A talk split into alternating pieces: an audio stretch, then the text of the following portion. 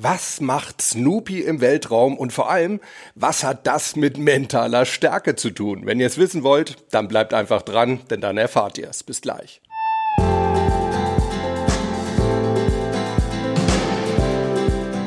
Willkommen bei Mental gewinnt. Du bist hier genau richtig, wenn du leichter und erfolgreicher durchs Leben gehen möchtest und wenn du genau dann wenn es wirklich drauf ankommt, das Beste aus dir herausholen möchtest. Ich bin Harald Dobmeier und ich freue mich wie immer riesig, dass du heute mit dabei bist.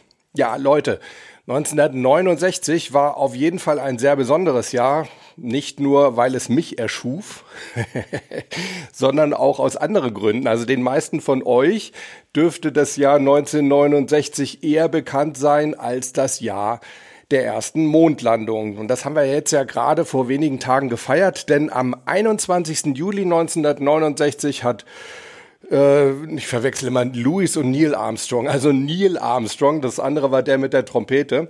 Neil Armstrong das erste Mal die Mondoberfläche berührt und ist ausgestiegen. Ja, einige Jahre zuvor hatte ein Hund eigentlich so die, die bemannte Raumfahrt vorbereitet. Da haben die Russen tatsächlich einen Hund ins Weltall geschickt, die Laika. Das war 1957 im Sputnik 2. Eigentlich eine ziemlich grausame und traurige Geschichte, denn ja, es war ja eigentlich ziemlich klar, dass Laika sterben würde und sie ist wohl unter ziemlich qualvollen Bedingungen gestorben. Aber viel interessanter ist die Geschichte des zweiten Hunds, der im Weltraum war. Das wusstet ihr gar nicht, dass es einen weiteren gab. Ja, den gab es und die Geschichte, die möchte ich euch heute mal erzählen.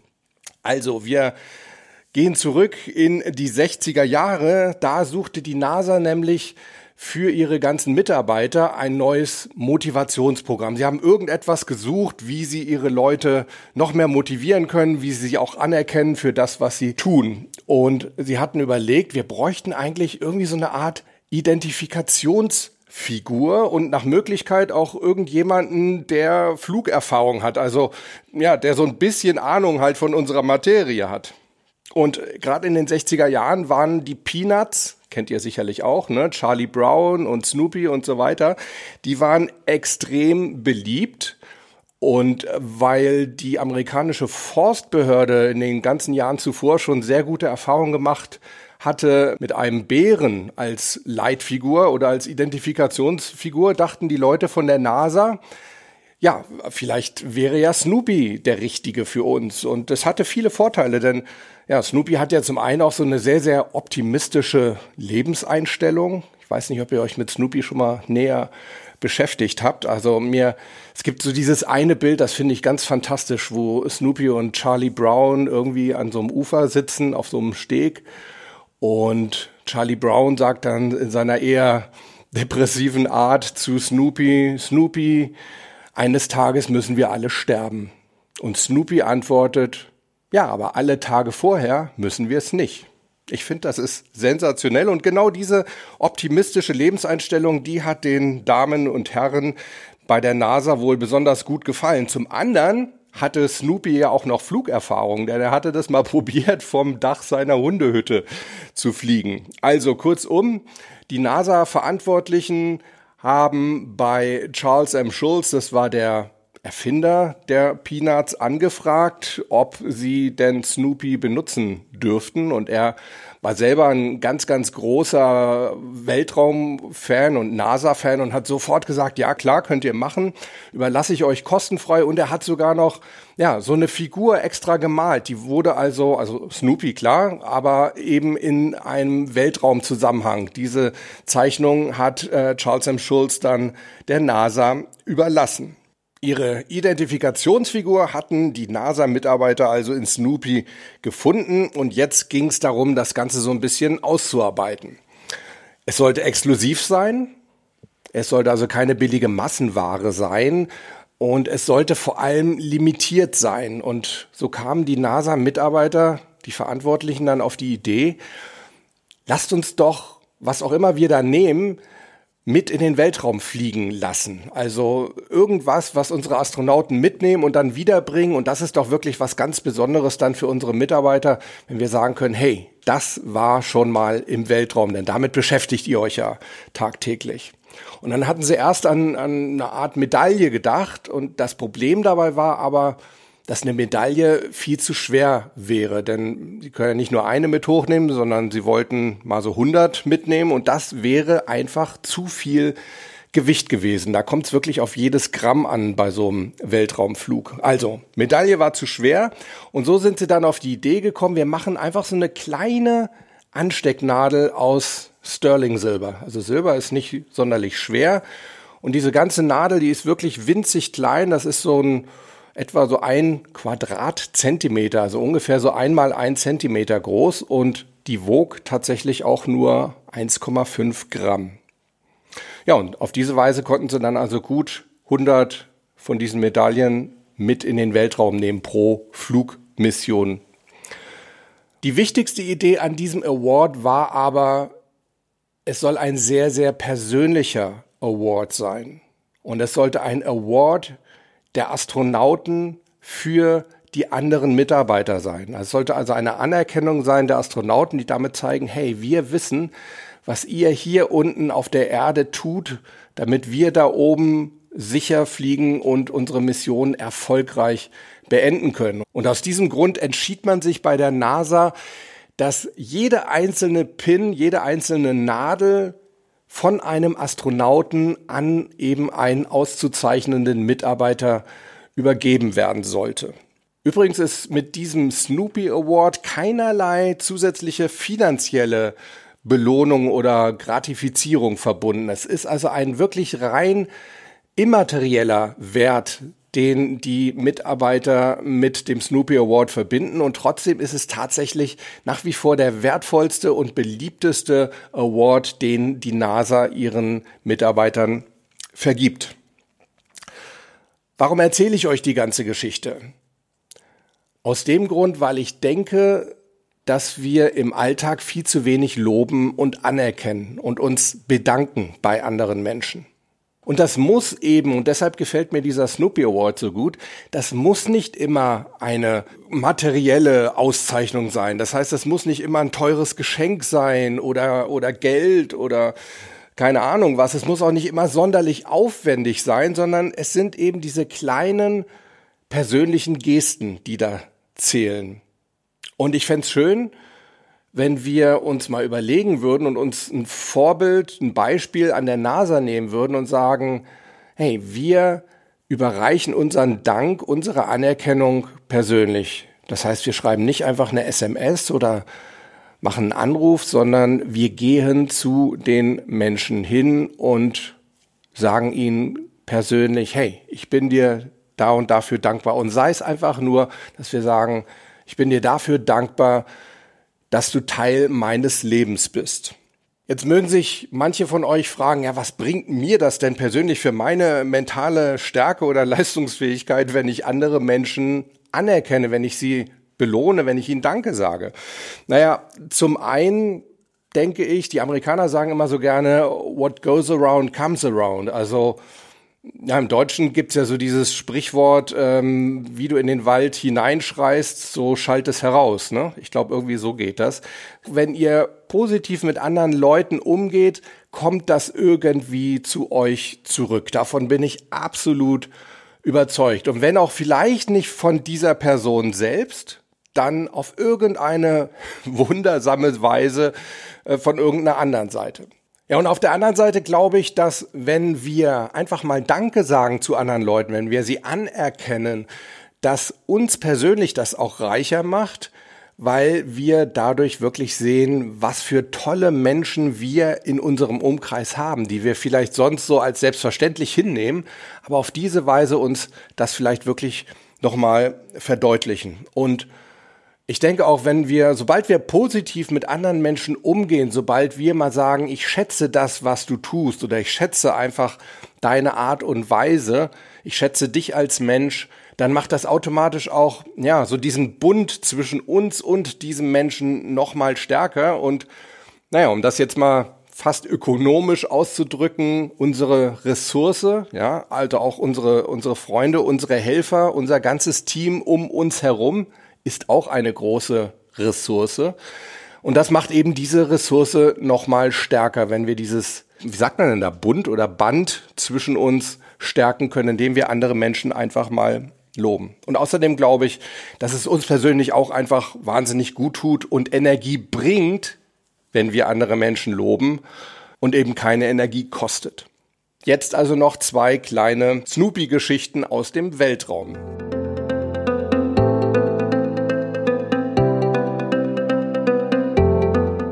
Und zwar möchte ich mit euch dazu so einen kleinen Schwenk machen, ein paar Jahre weiter zur Apollo 13 Mission. Die sagt euch höchstwahrscheinlich was, das, weil sie schon verfilmt worden ist, 1995, glaube ich, war das, mit Tom Hanks, Kevin Bacon, Ed Harris war es, genau. Haben, glaube ich, auch zwei Oscars dafür gewonnen. Ja, das war diese berühmte Mission, wo also was schief ging und äh, es also wirklich auf äh, Messers Schneide stand, ob diese drei Astronauten wirklich heil zur Erde zurückkommen. Das Ganze passierte schon beim Hinflug, denn da explodierte einer von zwei Sauerstofftanks. Und das ist natürlich nicht sonderlich vorteilhaft ähm, im Weltraum. Und dann kam es übrigens auch zu diesem weltberühmten Ausspruch, von dem äh, Kommandanten Jim Lovell, der sich also in der Zentrale in Houston meldete, mit den Worten Okay, Houston, we've had a problem here. This is Houston, say again, please. Uh, Houston, we've had a problem. Houston, we've had a problem. Ja, also das Ganze war wirklich ziemlich kritisch und die Mission musste tatsächlich abgebrochen werden. Es war also auf einmal absolut oberste Priorität, diese drei Astronauten irgendwie wieder heil runterzubringen. Denn ohne diesen Sauerstofftank, naja, war ein Überleben zumindest nicht so lange gesichert, wie diese Mission insgesamt geplant war. Das Problem an der ganzen Geschichte war, mit dem Sauerstoff in dem Tank wurden auch mehrere Brennstoffzellen gespeist, also Energiezellen ja, so wie Batterien sozusagen. Ja, und diese wiederum, die sorgten dafür, dass es an Bord Strom und Wasser gab. Da das Ganze jetzt also nur noch aus einem dieser zwei Tanks kommen konnte, Sauerstofftanks kommen konnte und übrigens auch dieser leicht beschädigt war, ja, stand also wirklich ziemlich eng und man musste wirklich sehen, wie können wir zum einen die Mission möglichst kurz halten, also die Leute möglichst schnell wieder runterbringen und zum anderen aber, wie können wir hier irgendwie Energie sparen? Denn die NASA wusste, wir brauchen eine Menge Energie für den Wiedereintritt in die Erdatmosphäre und bis dahin müssen wir reichlich Energie sparen. Und aus diesem Grund wurden dann wirklich alle Systeme, alle elektronischen Systeme, bis auf das Funksystem, denn das brauchten sie natürlich, um sich äh, auszutauschen mit ihrer Zentrale auf der Erde. Alle anderen Systeme wurden abgeschaltet, eben damit sie für den Wiedereintritt in die Atmosphäre dann wieder reaktiviert werden konnten. Unter anderem eben auch alle Zeitmesser. Und daraus ergab sich ein weiteres Problem, denn für den Wiedereintritt in die Erdatmosphäre musste zu einem ganz bestimmten Zeitpunkt der Kurs dieser Raumkapsel leicht korrigiert werden, und zwar durch einen Raketenschub. Und zwar einem Raketenschub von exakt 14 Sekunden Dauer. Der durfte nicht kürzer sein, der durfte auch nicht wesentlich länger sein, denn sonst wäre die Kapsel irgendwo im Weltraum verschollen und die drei Astronauten natürlich auch gestorben. Und so kamen die Astronauten zu der einzig möglichen Lösung, nämlich wir müssen das irgendwie von Hand stoppen. Und es war dann tatsächlich so, dass der Astronaut Jack Swigert diese 14 Sekunden mit seiner Armbanduhr, überlegt euch das mal, mit seiner Armbanduhr gestoppt hat, abgemessen hat. Und diese Armbanduhr, ich sage das jetzt nicht, um Werbung zu machen, ich kriege da kein Pfennig Geld für. Diese Armbanduhr war eine Omega Speedmaster Professional. Ja, wie die meisten von euch wahrscheinlich wissen, oder zumindest die, die den Film geschaut haben, Apollo 13, ich denke mal, das dürften einige von euch gewesen sein. Ist diese Weltraummission also tatsächlich noch glimpflich ausgegangen. Das heißt, alle drei Astronauten konnten unbeschadet zur Erde zurückkehren. Ja, und weil die Astronauten sich eben so wunderbar auf diese Uhr verlassen konnten, diese Uhr ihnen sozusagen das Leben gerettet hat. Sie musste ja immerhin unter wirklich widrigsten Verhältnissen funktionieren. Ihr müsst euch das überlegen. Da waren unterschiedlichste Druckverhältnisse. Die Temperatur war extrem unterschiedlich. Teilweise sehr, sehr heiß. Teilweise, weil ja nachher alle Geräte abgestellt wurden und dadurch auch keine Wärme entstehen konnte durch die elektrischen Geräte. Auch diese Wärme ist ja eingeplant.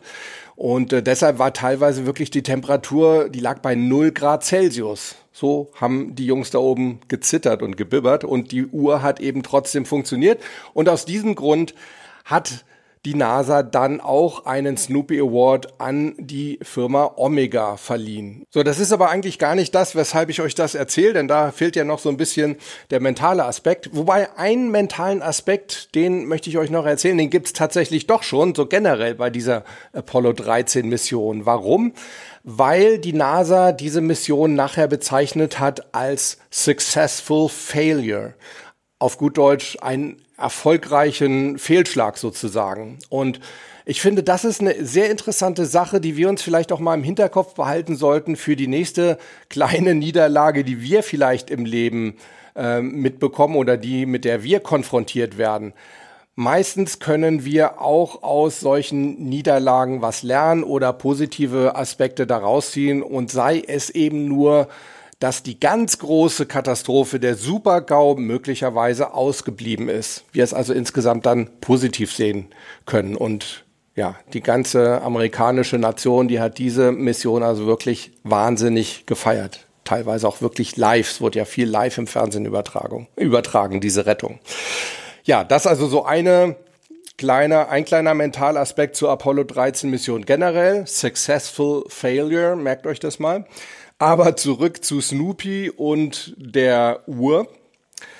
Denn die Firma Omega hat daraufhin eine Limited Edition dieser Speedmaster Uhr hergestellt. Und da finden sich auf dem Ziffernblatt zwei ganz bemerkenswerte Geschichten. Und zwar zum einen ist ein kleiner Snoopy liegend abgebildet und der hat eine Sprechblase und da steht drin Failure is not an option. Versagen ist keine Option.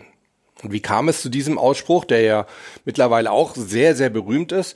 Ja, den hat tatsächlich einer der Flight Controller, das sind also die Jungs, die am Boden in der Zentrale in Houston quasi diese ganze Mission gesteuert haben, der hat das mal erzählt, als er gefragt wurde, wie lief das denn ab, als da quasi so eine schlechte Nachricht nach der anderen aus der Apollo Kapsel zu ihnen nach Houston kam. Und er hat gesagt, when bad things happened, we just calmly laid out all the options and failure was not one of them. Auf gut Deutsch, wenn die schlechten Sachen passiert sind, dann sind wir ganz ruhig geblieben und haben uns ganz einfach alle Optionen überlegt, die wir haben und Versagen oder ein Fehlschlag war eben keine dieser Optionen. Also so kam es zu diesem Ausspruch und dann eben auch zu dieser Sprechblase auf der Omega-Uhr, Failure is not an option.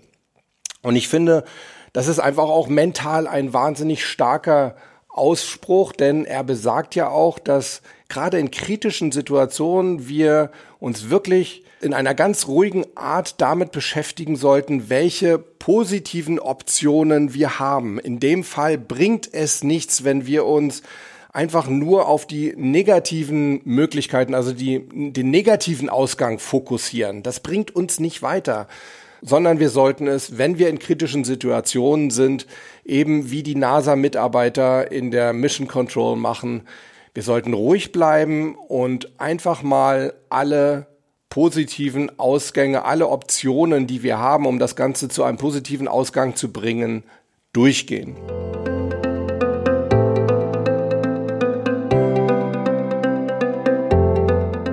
Das ist das eine, was auf dem Ziffernblatt steht. Und dann gibt es noch etwas dort, und zwar auf diesem Zahlenkranz, auf dem Sekundenkranz. Da steht zwischen der Sekunde 0 und der Sekunde 14 Ihr erinnert euch ne, an die 14-sekündige Raketenzündung, um die Richtung zu korrigieren. Also, auf dieser Uhr steht zwischen Sekunde 0 und Sekunde 14 ein Spruch. Und zwar steht da, What could you do in 14 seconds? Also, was kannst du tun in 14 Sekunden? Hm. Ich finde auch, das ist ein wunderbarer Mentalsatz, denn er fasst sozusagen all das zusammen, was mentale Leistungsfähigkeit und mentale Stärke ausmacht, nämlich eben genau dann in diesen ganz entscheidenden Sekunden, ne, so wie ich es quasi auch hier immer in der Anmoderation sage, genau dann, wenn es wirklich drauf ankommt, dann müssen wir fit sein, dann müssen wir funktionieren. Und das hat eben diese Uhr auch gemacht und das haben diese Astronauten auch gemacht, die in diesen 14 Sekunden die Kapsel manuell gesteuert haben und auch diesen Raketenantrieb manuell gemessen haben zeitlich. Also auch das, denke ich, sollten wir mal im Hinterkopf behalten. 14 Sekunden, vielleicht können wir das mal so als Symbol nehmen für einen extrem kleinen Zeitraum, in dem es wirklich drauf ankommt. Und alles drumrum ist auch schön, aber da ist eben auch mal Zeit, dass wir nicht voll konzentriert sind. Wir versuchen eigentlich immer viel zu häufig voll konzentriert zu sein, uns voll zu fokussieren und verlieren dadurch Energie, weil wir können das nicht sonderlich lange. Es gibt ja so diese Regel, dass ein Mensch sich ungefähr 45 Minuten am Tag hoch konzentrieren kann. Und diese 45 Minuten, die sollten wir uns eben einteilen. Und bei dieser Weltraummission, der Apollo 13 Mission, waren diese 14 Sekunden am Ende tatsächlich die wichtigsten, die überlebenswichtigsten Sekunden. Habt ihr denn eine Idee, was waren eure wichtigsten 14 Sekunden oder vielleicht auch eure wichtigste Minute oder vielleicht waren es ja auch nur drei Sekunden in eurem Leben? Welcher kurze Zeitraum hat euer Leben ganz bewusst und nachhaltig verändert? Wenn ihr da Ideen habt, dann bin ich da extrem interessiert, dann schreibt sie mir doch. Und zwar entweder in die Kommentare, die YouTuber können das direkt unter dem Video machen, die Podcaster können das in den Show Notes machen oder ihr sprecht mir, das ist mir immer das allerliebste, ihr sprecht mir auf die Mailbox und zwar unter 06173 608 4806. Und die letzte Möglichkeit ist, ihr könnt mir auch jederzeit eine E-Mail schreiben an info at mental-gewinnt.de. Ja, Leute, das war's für heute. Mehrere Botschaften. Ja. Zum einen, es gibt sowas wie Successful Failure. Also auch wenn wir ein Ziel nicht erreichen, können wir es unter Umständen erfolgreich nennen. Zweitens mal, wir müssen uns klar machen, wenn wir in kritischen Situationen sind, dann sollten wir uns auf die positiven Optionen fokussieren und sollten ja, Niederlage oder eben Versagen auf keinen Fall als Option zulassen. Ne? Failure is not an option. Und das Dritte ist, denkt dran, dass es wirklich immer auf die ganz wenigen Sekunden ankommt, wo es wirklich wichtig wird, wo sich wirklich Entscheidungen anbahnen oder wo Sachen entschieden werden und nicht auf die ganze Zeit. Wichtig ist, dass ihr dann mental leistungsfähig und fit seid, wenn es wirklich drauf ankommt. Also, in diesem Sinne, bleibt neugierig, bis zum nächsten Mal und vor allem, bleibt Gewinner. Bis denn, ciao.